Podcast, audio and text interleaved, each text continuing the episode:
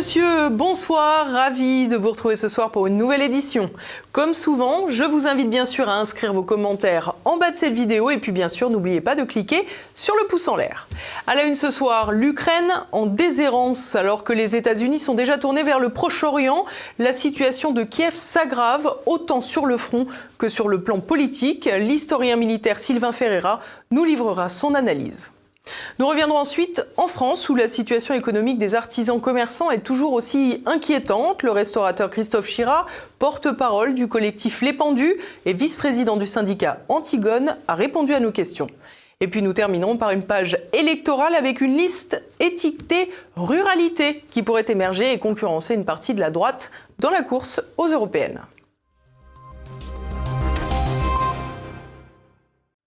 Après la déroute guerrière, l'implosion politique. L'Ukraine de Volodymyr Zelensky se rapproche dangereusement d'une situation hors de contrôle. Alors que la situation sur le front est catastrophique pour les soldats, le président s'entête dans un autoritarisme sans borne. Explication. Demander la paix en Ukraine sème visiblement la mort. Quelques jours après un constat d'échec de la contre-offensive dressée au fil des colonnes de The Economist par le commandant en chef des forces armées ukrainiennes, le général Valery Zaloujny, son assistant, Gennady Chistiakov, vient de mourir dans des circonstances très surprenantes. C'est ce que nous explique le journaliste et historien militaire Sylvain Ferreira. Il fêtait ses 39 ans. Et malheureusement pour lui, euh, il a été, euh, semble-t-il, victime d'une tentative euh, d'assassinat par colis piégé, puisque c'est en ouvrant un de ses cadeaux d'anniversaire qu'une grenade a explosé, le blessant mortellement et blessant également malheureusement son, jeune fils de, 13 ans. Au départ, on a essayé de nous faire une une petite histoire à la Vladimir Poutine avec euh, la mort de Yevgeny Prigogine en nous disant que ce monsieur s'amusait à manipuler des grenades à son domicile. Et puis euh, finalement, euh, hier en fin de journée, on a vraiment eu la confirmation qu'il avait ouvert un cadeau piégé euh, qui lui avait été adressé pour son anniversaire. Un assassinat qui survient donc alors même que les désaccords entre l'armée ukrainienne et Volodymyr Zelensky deviennent bien difficiles à camoufler. En effet, alors que le président continue de pousser les troupes vers une victoire inaccessible contre la Russie, les hauts eux, tirent la sonnette d'alarme pour éviter une boucherie inutile. C'est dans ce cadre que l'intervention du général Zaloujny a dû être vécue comme un véritable camouflet pour Volodymyr Zelensky, à plus forte raison que le militaire laissait présager qu'il envisageait de se présenter aux prochaines élections en Ukraine, élections finalement repoussées s'inédier par le président en place. Il est clair que cet assassinat s'inscrit dans le contexte que Volodymyr Zelensky a annoncé euh, clairement hier dans son allocution quotidienne sur, euh, sur euh, le web, à savoir qu'il a déclaré qu'il était irresponsable d'envisager de maintenir la tenue des élections présidentielles pour, pour l'année prochaine. Donc on se dit, voilà, on, on, envoie un message à un des opposants potentiels, à un des autres candidats, et non des moindres, hein, puisque je rappelle, hein, c'est le, chef d'état-major général de l'armée ukrainienne. Et puis, euh, de l'autre côté, on fait comprendre euh, à la population que euh, bah, le, pouvoir en place ne va pas ne va pas s'arrêter, ne va pas quitter ses responsabilités et qu'il est prêt coûte que coûte à rester au pouvoir malgré le processus constitutionnel ukrainien. Et on a vu d'autres pays dans d'autres temps être capables de mener des élections euh, de différents niveaux alors qu'ils étaient en guerre. Et je rappelle bien évidemment que les élections euh, présidentielles prévues de l'autre côté du front en Russie pour l'année prochaine sont-elles maintenues sans aucun problème. Un report des élections qui se marie mal avec la proximité que le commissaire européen Ursula von der Leyen entretient avec le président ukrainien en lui promettant une intégration prochaine dans l'UE. En effet, si la présidence Zelensky, mêlée rappelons-le au scandale d'évasion fiscale des Panama Papers, veut faire croire à une lutte acharnée contre la corruption pour rejoindre Bruxelles, on doute que l'assassinat politique et le refus d'organiser des élections seront faciles à faire valoir comme gage de bonne volonté. L'avenir de Volodymyr Zelensky s'annonce donc de plus en plus comme une trajectoire solitaire difficile, à plus forte raison que le contexte international, largement marqué par le regain d'affrontements entre Israël et la Palestine, mobilise désormais l'attention américaine bien loin de Kiev, au point même de vouloir en finir avec ce conflit à l'Est. tout ça s'inscrit dans un contexte plus large, comme nous l'avons déjà évoqué euh, avec la problématique du Moyen-Orient. On apprend euh, par euh, NBC News, donc un média de premier plan américain, que Washington et bien évidemment Bruxelles, dans la, suite des, des, idées américaines, auraient mis la pression dès la semaine dernière sur euh, Volodymyr Zelensky et ses équipes pour trouver à un moment donné une ouverture vers des négociations de paix avec Moscou parce que la situation militaire, nous l'avons déjà évoqué, est de plus en plus difficile pour l'armée ukrainienne, que l'apport en munitions et en matériel par les armées de l'OTAN et par les États-Unis va se tarir en raison de la crise à Gaza et que les possibilités de faire autre chose que de négocier deviennent de plus en plus réduites. Un isolement de l'Ukraine qui viendra donc renforcer les difficultés actuelles des forces ukrainiennes, des difficultés désormais reconnues presque unanimement, y compris par certains fervents défenseurs de la théorie d'une défaite cuisante de la Russie, comme le célèbre et incontournable général de LCI, le général Yakovlev. Les tentatives de le percer ont échoué. Je regrette pour ma part que les Ukrainiens aient continué leur tentative de, de, de percer. Ils, se sont trop entêtés selon vous? C'est mon sentiment, oui. Et donc, du coup, ils ont perdu des hommes pour pas... pas... Je pense. Des propos littéralement honteux quand on sait que le général Yakovlev, comme beaucoup d'autres, ont participé à une propagande de guerre qui a contribué à conduire toujours plus de soldats ukrainiens vers la mort. Mais cette propagande semble désormais frappée par la réalité, admise même par les plus hermétiques. C'est pour ça qu'il y a un moment où quand on tape dans le mur, faut arrêter de taper dans le mur. Une phrase hautement philosophique que les commentateurs auraient sans doute pu trouver plus tôt pour épargner des vies. Le tissu économique français à l'agonie. Depuis la crise engendrée par les choix politiques durant le Covid-19, nombreuses sont les petites entreprises de notre pays à vivre des situations financières catastrophiques, une situation qui n'attire pourtant pas le regard du gouvernement. Silence on crève. Voilà un peu le slogan que pourraient reprendre les petites et moyennes entreprises françaises depuis plusieurs années. Initiée avec les décisions politiques vexatoires durant l'apparition du Covid-19, la crise frappe toujours de plein fouet les artisans et petits commerçants. Christophe Chira, vice-président du syndicat Antigone et porte-parole du collectif Les Pendus, revient sur les épées de Damoclès flottant au-dessus de ce qui constitue pourtant le tissu économique essentiel de notre pays. Les difficultés sont malheureusement toujours les mêmes finalement la crise sanitaire. On a les prêts garantis par l'État. Vous vous souvenez, c'était pendant le Covid, on nous a expliqué qu'on aurait des aides qui n'étaient que des prêts. Donc il faut rembourser ces prêts. Il y a eu les charges sociales également à rembourser. On a aujourd'hui les factures d'énergie qui ont explosé depuis un an. C'était l'électricité et maintenant personne n'en parle, mais le gaz, le tarif réglementé du gaz a été euh, arrêté au mois de juin et les factures euh, bah, triplent en moyenne. Voilà, et dans l'indifférence générale, et ça concerne aussi les particuliers d'ailleurs. Et bien sûr, on a aussi le, le, le, le problème de l'inflation. Donc, on a des coûts de matières premières qui continuent d'augmenter, comme pour euh, n'importe qui qui va faire ses courses. On a les, les mêmes problèmes avec nos fournisseurs. Donc, on doit répercuter une partie de ces surcoûts. Évidemment, ça entraîne euh, un désintérêt forcé, subi ou euh, de, de, la clientèle parce que eux aussi ont un pouvoir d'achat qui, est, qui diminue. Donc, vous voyez, c'est une spirale infernale euh, dans, et on n'en voit pas l'issue. Une spirale infernale qui affronte l'indifférence totale du gouvernement depuis plusieurs années, malgré des conséquences économiques et sociales à venir bien lourdes. L'État est parfaitement conscient des problèmes. Le résultat, c'est finalement toujours plus de défaillances d'entreprises, donc toujours plus de fermetures d'entreprises. Et étonnamment, ça correspond euh, aux directives euh, exprimées dans les grandes orientations de politique économique de l'Union européenne dès 2016 qui expliquait que la France avait une particularité qu'elle devait régler, c'était qu'il y avait beaucoup trop de petites entreprises. Bon, alors évidemment, euh, on va nous expliquer que une corrélation n'est pas euh, causalité comme euh, d'habitude, mais enfin quand même.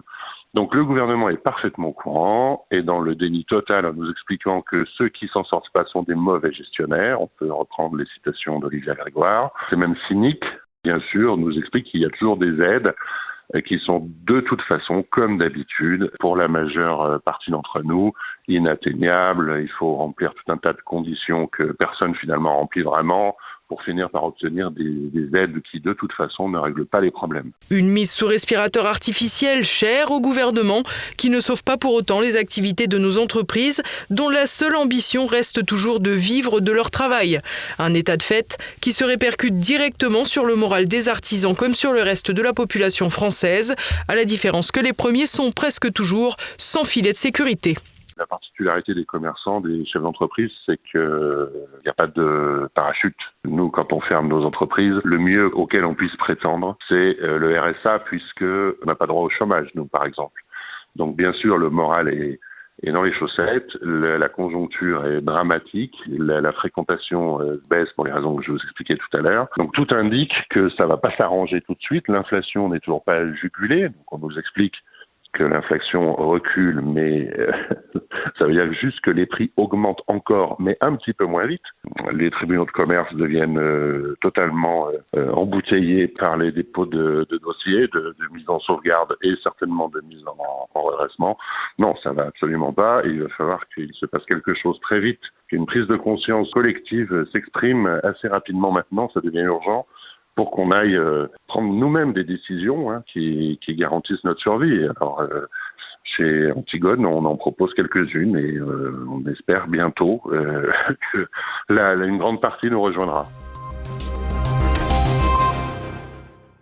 Du local pour contrer le camp national. Une liste étiquetée ruralité pourrait voir le jour aux européennes de 2024 et diviser la droite. Élément d'explication d'Olivier Frère Jacques.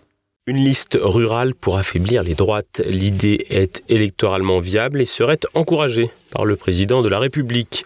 Le conseiller de la Fédération nationale des chasseurs, Thierry Coste, envisagerait ainsi de mener une liste pour le scrutin européen du printemps 2023 pour défendre ce qu'il nomme les valeurs de la ruralité. Ce lobbyiste de 68 ans n'est pas un nouveau venu en politique. Il a été directeur de plusieurs campagnes, de Jean Saint-Josse, du parti Chasse-Pêche Nature et Tradition, CPNT. Il a travaillé pour Jacques Chirac, Nicolas Sarkozy, François Hollande ou encore Emmanuel Macron. Thierry Coste dit vouloir faire une liste de défense des valeurs de la ruralité au-delà de la chasse et des traditions comme il avait pu le faire avec ses PNT. Son constat est simple, 24% de la population française vit à la campagne dans des communes de moins de 2000 habitants. Un électorat qui vote majoritairement à droite et notamment pour le Rassemblement national mis sur le devant de la scène avec les gilets jaunes et régulièrement évoqués à travers les déserts médicaux et l'abandon dont ils sont l'objet, notamment en matière de transport, les Français des campagnes constituent un réservoir électoral dans lequel Thierry Coste pourrait être tenté de puiser. D'autant que la cible électorale rurale n'empêche pas de gratter quelques points auprès des citadins qui se retrouveraient dans un discours porté vers la campagne par adhésion ou par projection. Un autre élément, pousse à l'optimisme. Aux Pays-Bas, le mouvement agriculteur citoyen a remporté les élections provinciales en mars. En proposant une alternative rurale au très citadin parti Europe Écologie Les Verts, une telle liste peut aussi rogner un peu à gauche. Cependant, la menace semble surtout peser sur le RN et les républicains. Le RN, très fort dans les campagnes, demeure probablement mieux protégé par sa capacité à capitaliser sur les colères.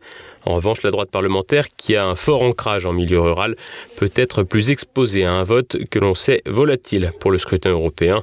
Bien mené, une telle liste peut aussi toucher des populations abstentionnistes. Reste encore tout à faire pour une telle initiative. Thierry Coste a annoncé le lancement d'un think tank en décembre, Nos campagnes, qui semble être un premier pas vers le lancement de la liste. Il faudra aussi trouver une tête d'affiche, et pour cela le lobbyiste aurait sa préférence pour une femme. Le profil de Johanna Clermont, l'égérie pro-chasse, pourrait être envisagé, même si cette dernière peut paraître un peu tendre avec ses 26 ans. En termes d'image, le risque de faire un doublon avec la candidature de Marion Maréchal n'est pas non plus à exclure. La présence de personnalités connues, comme l'ancien député Jean Lassalle, n'est pas impossible, mais certainement pas en tête d'affiche. Fort de son million de voix, le Béarnais est une valeur sûre et une marque politique connue. Car s'il est ici question de ruralité et de terroir, une campagne électorale demeure une affaire essentiellement marketing. Thierry Coste, passé par le trotskisme, le sait. Jeudi 2 novembre, un de ses proches, Willy Schrein, président de la Fédération nationale des chasseurs, a ainsi évoqué l'initiative en parlant d'une liste apolitique, tentant de rassurer, alors qu'il avait soutenu Emmanuel Macron en 2022.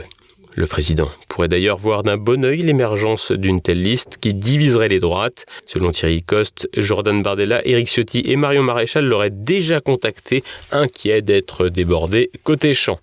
Et pour cause, avec ses PNT, il avait obtenu 6,77% des suffrages et 6 sièges lors des élections européennes de 1999, avant d'obtenir 1,2 million de voix, soit 4,23% des suffrages au premier tour de la présidentielle de 2022 avec la candidature Jean Saint-Josse. Des jolis coups politiques qui n'ont aucune pérennité, mais si le lobbyiste réitérait ici, cela pourrait faire l'affaire du président. D'ici la formation d'une telle liste, les candidats de droite qui se sentiraient menacés ont le temps de préparer une riposte en développant un arsenal électoral à destination des campagnes. Il faudra ensuite jouer serré face à un adversaire rompu au coup d'éclat. Et partons à présent faire le tour de l'actualité en bref avec Renaud de Bourleuf. Un mois pile après l'attaque du Hamas faisant 1400 morts, les frappes de riposte de Tel Aviv s'abattent toujours sur Gaza, où le seuil des 10 000 morts a été franchi. Le Premier ministre israélien Benjamin Netanyahu a pris la parole pour annoncer qu'il entendait reprendre le contrôle de la sécurité sur le territoire palestinien après la guerre pour une durée illimitée.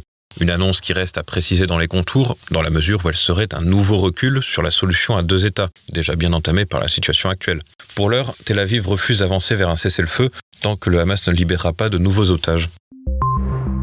On peut rire de tout, mais pas avec tout le monde. Le dit humoriste Guillaume Meurice a été affublé d'une sanction par la direction de France Inter après son sketch dépeignant le Premier ministre israélien Benjamin Netanyahu comme, je cite, un nazi sans prépuce. L'intéressé a d'ores et déjà fait savoir qu'il comptait contester cette sanction justice dans la mesure où il estime n'avoir fait que son métier d'humoriste. La patronne de Radio France, Sybille Veil, a quant à elle déclaré qu'en cette période de tension, l'humour n'a pas vocation à rajouter de la division à la division. Guillaume Meurice n'a d'ailleurs pas bénéficié d'un très grand soutien de la profession. Même Rhys, dessinateur de Charlie Hebdo, souvent friand de christianophobie, rescapé de l'attentat, a estimé que l'esprit Charlie n'était pas une poubelle pour y jeter ses cochonneries. À bon entendeur, la justice d'État continue de couvrir les mensonges sur le Covid-19.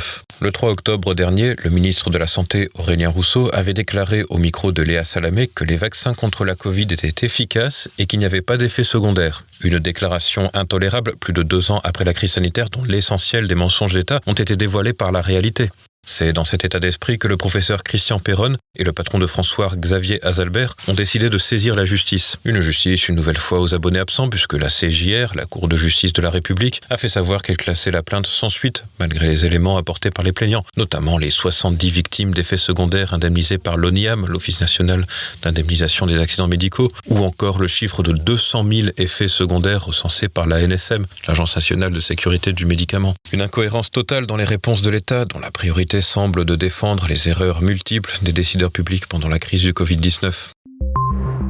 Nouvelle démonstration de démocratie au sein de LFI. Lundi, le député de Seine-Saint-Denis, Raquel Garrido, a été sanctionné par son groupe parlementaire. Motif officiel, la diffusion de fausses informations dans la presse à propos du groupe ou de ses membres, ainsi que la mise en cause et le dénigrement de plusieurs membres du groupe. Raquel Garrido avait aussi ouvertement critiqué Jean-Luc Mélenchon au cours des derniers mois, lui reprochant de semer la division au sein du parti ou dans leurs relations avec les syndicats et les autres groupes de la NUP. L'élu ne pourra plus prendre la parole au nom du groupe LFI pendant quatre mois, une sanction identique à celle d'Adrien Quatennens, condamné pour violence conjugale en 2022.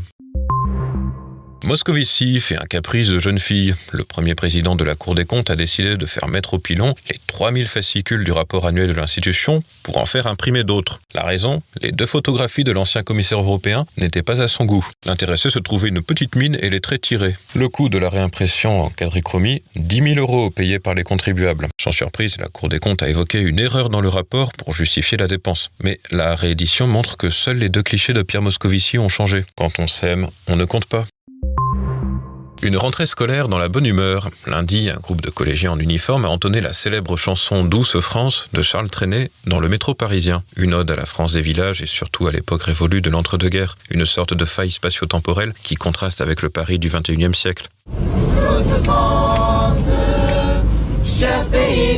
Enfance, de ton insouciance, je t'ai gardé dans mon cœur. Vous avez peut-être vu pulluler des images de pastèques sur les réseaux sociaux et vous n'avez pas rêvé. Si l'opération n'a rien à voir avec Daniel Cohn-Bendit, elle révèle en réalité d'une démonstration de soutien à la Palestine. Le fruit, avec ses pépins noirs et sa chair rouge, et sa peau blanche et verte, rassemble les couleurs du territoire proche-oriental. Cette utilisation détournée du fruit n'est pas nouvelle, en effet elle est apparue en 1967, après la guerre des six jours, lorsque le gouvernement israélien avait criminalisé l'affichage du drapeau palestinien dans les espaces publics. Le choix de la pastèque avait ensuite été renforcé après que les sémences vivrières ont été interdites de plantation par l'autorité israélienne pendant la première intifada.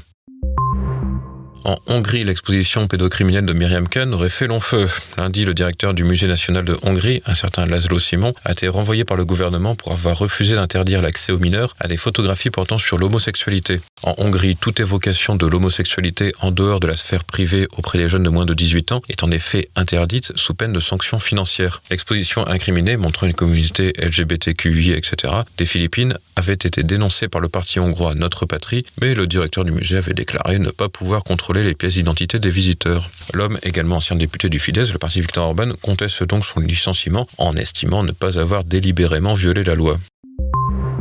Le prix Goncourt nous emmène faire un tour en Italie. Ce mardi, le plus prestigieux prix littéraire français a été attribué à Jean-Baptiste Andrea pour son quatrième roman Veiller sur elle. Le romancier nous entraîne dans le Piémont pendant la période de Mussolini à travers la biographie fictive d'un sculpteur d'origine modeste et sa romance avec la fille des aristocrates voisins. L'auteur, visiblement ému, a affirmé qu'il avait toujours cru au romanesque et a appelé les gamins à poursuivre leurs rêves. C'est un grand moment d'émotion. On vient de sécher nos larmes. Je ne plaisante pas. On était en larmes dans le taxi. Euh, c'est incroyable. C'est incroyable. Pas quoi vous dire. C'est magnifique. Des lettres d'amour d'outre-tombe. Les archives nationales britanniques ont dévoilé des courriers scellés et jamais ouverts depuis 1758. La plupart de ces lettres étaient adressées à des marins français prisonniers des Anglais pendant la guerre de Sept Ans. On ignore pourquoi les officiers de la perfide Albion ne les ont pas remises à leurs prisonniers. Outre le romantisme de cette découverte, les historiens y voient un précieux témoignage sur la vie des personnes modestes au XVIIIe siècle. Les lettres dévoilent le dynamisme des femmes gérant les affaires de leurs maris longtemps absents, ainsi que l'important esprit de solidarité régnant dans les villages et les campagnes, bien loin de l'individualisme des Lumières, pourtant considéré comme emblématique de cette période.